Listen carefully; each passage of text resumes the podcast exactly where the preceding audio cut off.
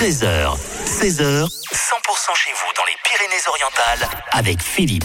100% pays catalan, nous sommes avec Thierry Tremblay. Thierry Tremblay, c'est l'auteur de Frigoulette, le petit âne catalan. Et tous les vendredis, autour de 15h40, il nous parle des, des contes et légendes, des gens et des faits marquants des Pyrénées-Orientales. Et euh, bonjour Thierry. Bonjour déjà. Philippe. Et Thierry, vous allez nous raconter euh, une histoire tragique Ouais, aujourd'hui. ouais, aujourd'hui, Philippe, je vais vous raconter l'histoire tragique d'un navire, le Medjarda.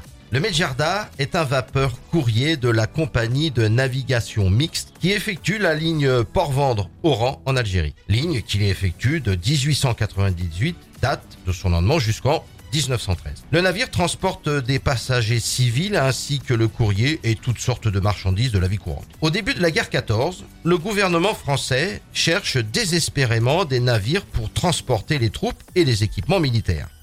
Le Medjarda est donc mobilisé pour cette fonction. Nous sommes le 6 août 1914 et le Medjarda du commandant Gott de Saint-Laurent de la Salanque effectue son premier voyage en tant que navire de guerre. Les trajets du navire sont routiniers et la vigilance se relâche progressivement. Et en ce jour du 11 mai 1917, le capitaine du sous-marin allemand U-34 repère de façon totalement inattendue le. Au large des côtes espagnoles, à exactement 19h10, le sous-marin remplit sa mission et une seule torpille met fin à la vie du navire. Touché par bâbord, à la hauteur de la chambre des machines, dans la salle éventrée, où l'eau monte à vue d'œil, un incendie se déclare, ne laissant malheureusement aucune chance aux marins qui ont survécu à l'explosion. Dans les coursives, c'est la panique. Les passagers prennent d'assaut les escaliers qui mènent sur le pont, mais le naufrage est si rapide que beaucoup de passagers se jettent à la mer pour échapper à l'incendie, plongeant parfois sur le dos des nageurs qui n'ont pas encore eu le temps de s'éloigner du navire. Le témoignage de survivants raconteront qu'ils entendaient les cris déchirants des soldats pris au piège dans les entreponts. Coupés en deux, à la hauteur du dernier canot de sauvetage, avec une rapidité effrayante, les deux tronçons du navire blessé à mort s'enfoncent, poupe et proue dressés vers le ciel. Le Medjarda sombre en deux minutes, faisant 352 victimes sur les 623 personnes embarquées.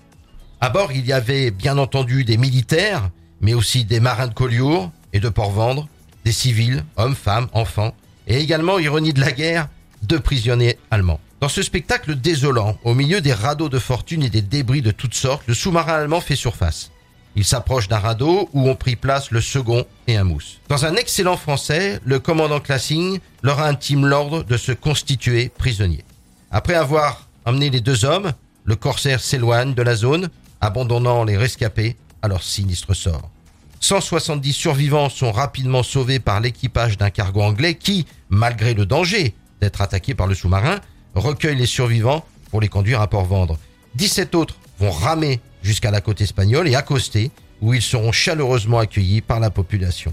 Et le lendemain matin du naufrage, le 12 mai, 43 autres rescapés sont recueillis par la Nièvre, un navire chargé de moutons, parti également du port d'Oran. Aujourd'hui, l'épave du Medjarda est à 6000 au large du cap de Tortosa et sur la commune d'Almela de Mar, une stèle a été érigée en mémoire des disparus et surtout en remerciant pour l'accueil que les habitants réservèrent aux rescapés du naufrage. Voilà Philippe, l'histoire d'un navire de Port-Vendre qui repose aujourd'hui au fond de la Méditerranée et qui marque par sa présence un passé tragique pour les Catalans et pour tous les Français.